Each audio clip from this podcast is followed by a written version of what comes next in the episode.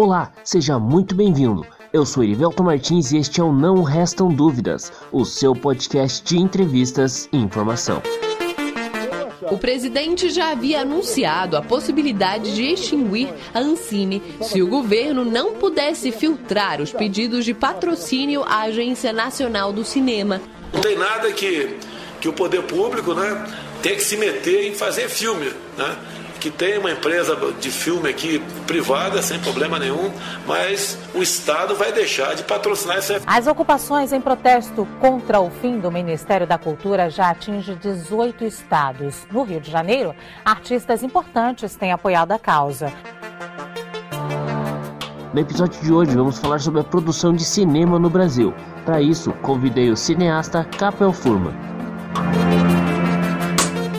trabalho com cinema desde 97, tenho em torno de 72 longas no meu currículo, sempre trabalhando é, de preferência com o cinema fantástico, com o gênero fantástico.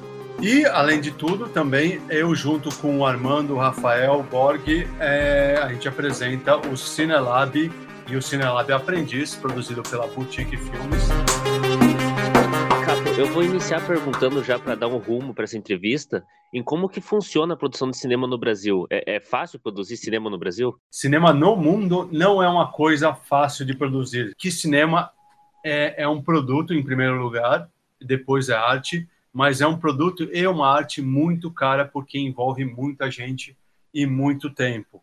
Então, cinema, ele mesmo o de baixíssimo orçamento, ele é, é dispendioso, ele consome financeiramente e consome tempo das pessoas. Ele, mesmo com uma equipe reduzida, é muita gente envolvida.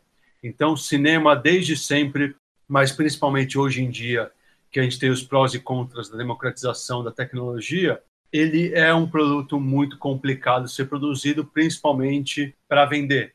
Eu falo que cinema é um produto e não é arte, é, em primeiro lugar, né? Existem filmes que são arte, mas cinema em si é um produto porque ele é avaliado por bilheteria, ele é avaliado por crítica, ele é avaliado como, como resultado final. O, pra, o que acontece com o produto final é o que vale para dizer se um filme fez sucesso ou não.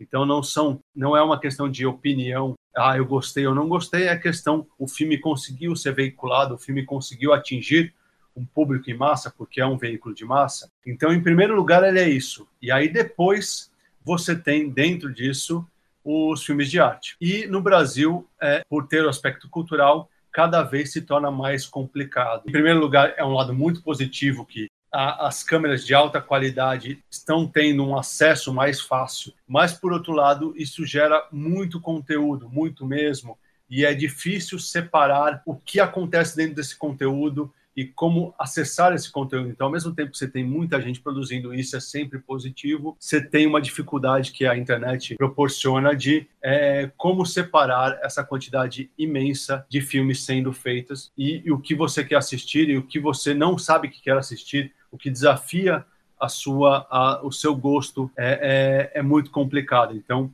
a gente tem uma, um problema que atinge o cinema em geral hoje em dia, que é como produzir e depois o que fazer com esse produto, como distribuir esse produto e ter retorno do valor investido.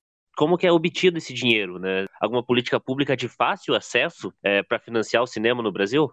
Custa caro num, fi num filme não é a câmera necessariamente. Sustentar a equipe, alimentação, transporte, construir cenários, etc. Tudo que envolve a produção cinematográfica. Então, por isso que é caro. Não só no Brasil, mas com exceção dos Estados Unidos, o resto do mundo trabalha o cinema com incentivo público, ou seja, com incentivo do governo.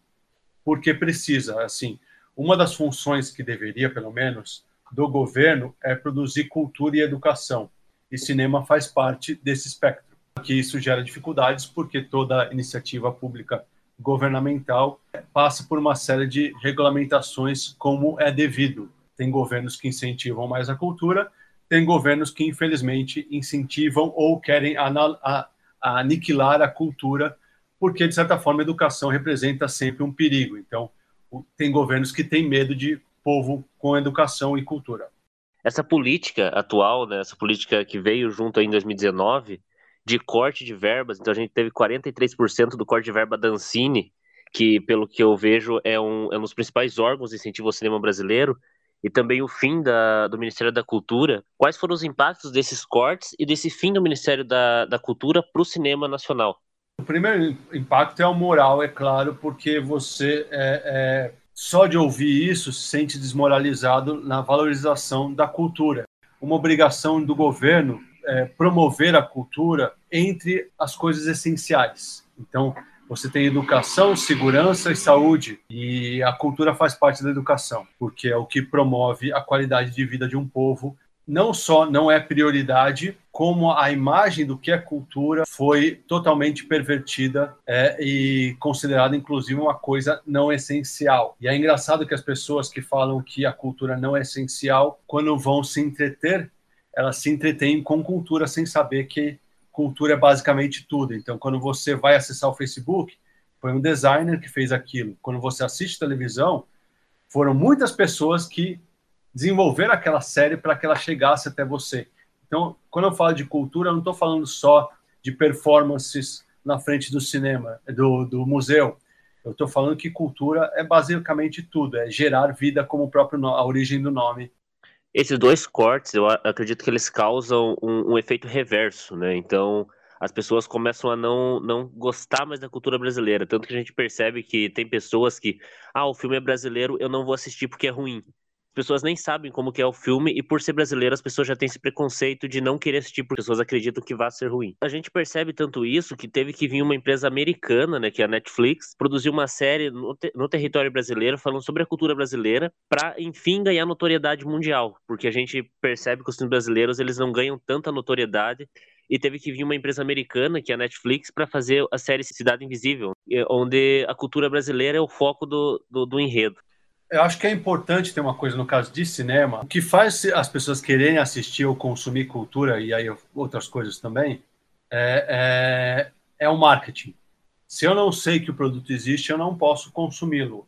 É, então, quando você é bombardeado pelo marketing de um filme gigantesco como da Disney ou da Warner, você passa a, a considerar que só existe aquilo. Então, você, a, a internet tem essa, essa, esse paradoxo que te oferece o mundo e ao mesmo tempo te oferece ficar na sua bolha e não conhecer a respeito desse mundo. Então as pessoas ficam dentro do, do seu círculo, é, achando que tudo que existe está é, tá dentro daquele círculo, ignorando que existem muito mais coisa do lado de fora. Então é quase, é quase uma reação infantil de achar que o mundo é, gira em torno do seu próprio umbigo.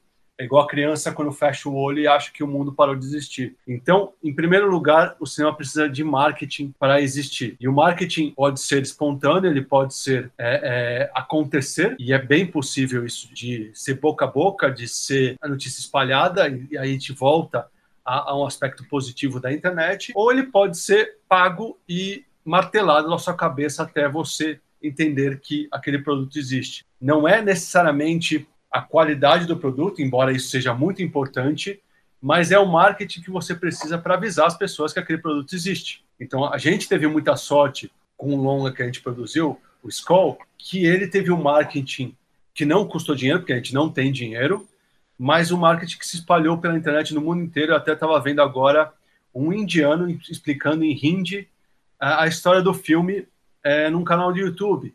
Então, como o filme chegou lá, é, é, felizmente o filme foi alcançou uma distribuição muito grande graças a esse marketing. Não foi porque o, o indiano ah, conhecia ou não conhecia o cinema brasileiro, tinha preconceito ou não pelo cinema brasileiro.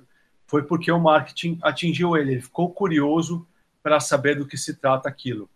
Eu queria perguntar para você, na sua opinião, quais deveriam ser as formas de incentivo público ao cinema e à cultura no Brasil? Isso, na verdade, o que estava acontecendo, claro que sempre gera problema de regulamentação e sempre vai gerar problemas burocráticos, mas o que estava acontecendo até pouco tempo atrás estava funcionando muito bem, a produção brasileira estava em constante movimento, isso é bem importante, a inércia de ficar parado é um problema sério, porque dificilmente volta-se ao movimento. A, a aceleração do movimento é muito importante. Então, políticas públicas são extremamente essenciais para mover novamente a cultura. Só que elas precisam ser adaptadas ao, ao cenário de cada país. Então, eu não posso pegar uma política pública que funciona bem na França, ou no Canadá, ou na Espanha, e tentar aplicá-la diretamente aqui. Eu preciso adaptar às condições do país. E ter essa disposição, ter essa consciência do cenário de produção nacional é, e do público, do povo brasileiro é extremamente importante, mas precisa ter disposição para isso. Parece que isso, por um tempo, vai demorar para acontecer. Então, eu acho que assim é muito importante quem faz cinema poder dar opinião nas políticas públicas, porque elas vão afetar o como se faz cinema. E é muito importante entender o cenário socioeconômico brasileiro para trabalhar as políticas públicas. O, o, Brasil, ele tá no topo da lista do, de um dos países que mais pirateia conteúdo digital, né, conteúdo online. Como que a pirataria afeta o cinema?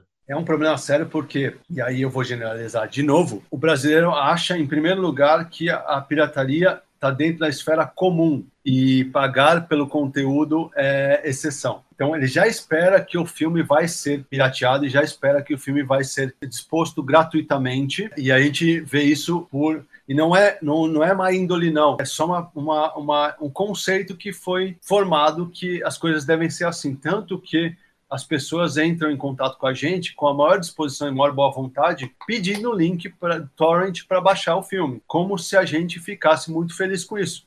A gente fica feliz que a pessoa quer assistir o filme, mas, por outro lado, tem aquele problema que o filme custou muito para ser feito e precisa recuperar esse dinheiro. Então, eu vou separar aqui algumas esferas para falar a respeito. Então, primeiro você tem a esfera mundial. O que a pirataria afeta? Conglomerados gigantescos, como a Disney, a Warner, etc., eles conseguem sustentar os filmes multimilionários deles. Então a gente está falando de filme acima de 50 milhões de dólares, porque eles têm uma, uma estratégia de marketing muito grande. Então o filme às vezes não se paga por bilheteria, mas se paga por todas as coisas envolvidas dentro dele. Então a, pirataria não vai prejudicar a Disney nem a Warner. Você vai poder continuar assistindo o filme da Marvel e da DC.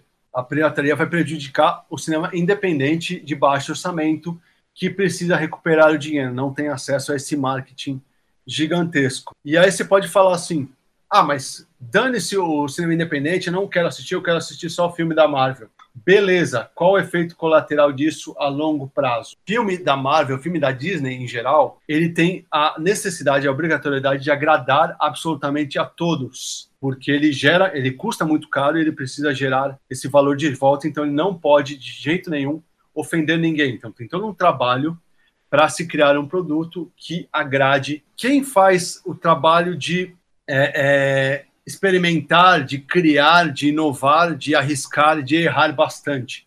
É o cinema independente. Então, é o cinema independente que vai inovar, vai ofender, vai tentar criar o máximo possível que é o que inclusive faz ele se destacar, já que não tem dinheiro para o marketing. Só que é, é, sem esse aspecto do cinema independente, a gente vai ter no futuro filmes da Disney, filmes da, da Warner exatamente iguais. Então é o cinema independente que vai experimentar novas linguagens, novas tecnologias, e se der certo ou não, é o cinema mainstream que vai analisar o cinema independente para saber quais ferramentas usar para filmes no futuro. Então, na esfera mundial, o que se vai ter com a pirataria é a morte do cinema independente e, consequentemente, uma produção de cinema mainstream absolutamente igual, pasteurizado, baseado em algoritmo. As séries do Netflix já seguem isso, elas são produzidas é, é, com base em algoritmos e não em tentativa e erro, em arriscado. Na esfera brasileira, a, a gente tem outro aspecto, a gente tem o aspecto do cinema incentivado publicamente, né, baseado em editais e FSA, que corre o risco de desaparecer. E você tem o cinema produzido de forma extremamente independente, baseado. O filme do FSA, o filme digital, realmente ele não precisa recuperar o dinheiro. Então ele, a pirataria pode ser vista como uma boa coisa porque ela atinge o público geral. Então ela faz o filme que foi financiado publicamente atingir o público em massa. Então, objetivo, um dos objetivos foi cumprido. Pirataria não pode ser medida, né? não, é, não, não é mensurável. Não dá para saber quantas pessoas realmente consumiram o filme. E aí você, o efeito negativo disso é que você não sabe quantas pessoas assistiram seu filme e você não sabe dizer se seu filme foi um sucesso de público ou não. E aí isso colabora com a ideia de que ah, ninguém vai assistir o cinema, ninguém vai assistir esse filme. Você não sabe, você não tem como medir. Uma forma de medir o público é bilheteria é, de cinema.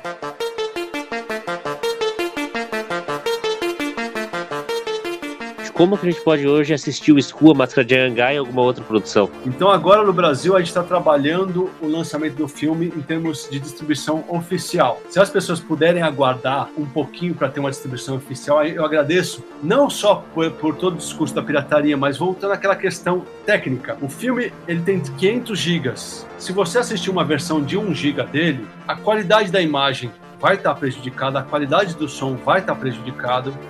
Então, se as pessoas puderem aguardar aqui no Brasil um pouquinho, quem já não assistiu o filme, eu agradeço porque vai compensar. Ou assistir o filme de novo quando ele for lançado oficialmente. Os outros filmes, A Percepção do Medo, pode ser assistido no Amazon Prime. É, os curtas podem ser assistidos no canal Space. E o Cinelab pode ser sempre assistido no canal Sci-Fi. Ele passa de fim de semana a torto e a direito. Dá para assistir ele em qualquer horário, tem maratonas lá. Muito obrigado por aceitar participar. É realmente uma honra ter você aqui. É, eu não tenho nem palavras para descrever a alegria que eu sinto em entrevistar você nesse momento. Eu que, eu que agradeço, obrigado pelo convite, foi um prazer ter essa conversa.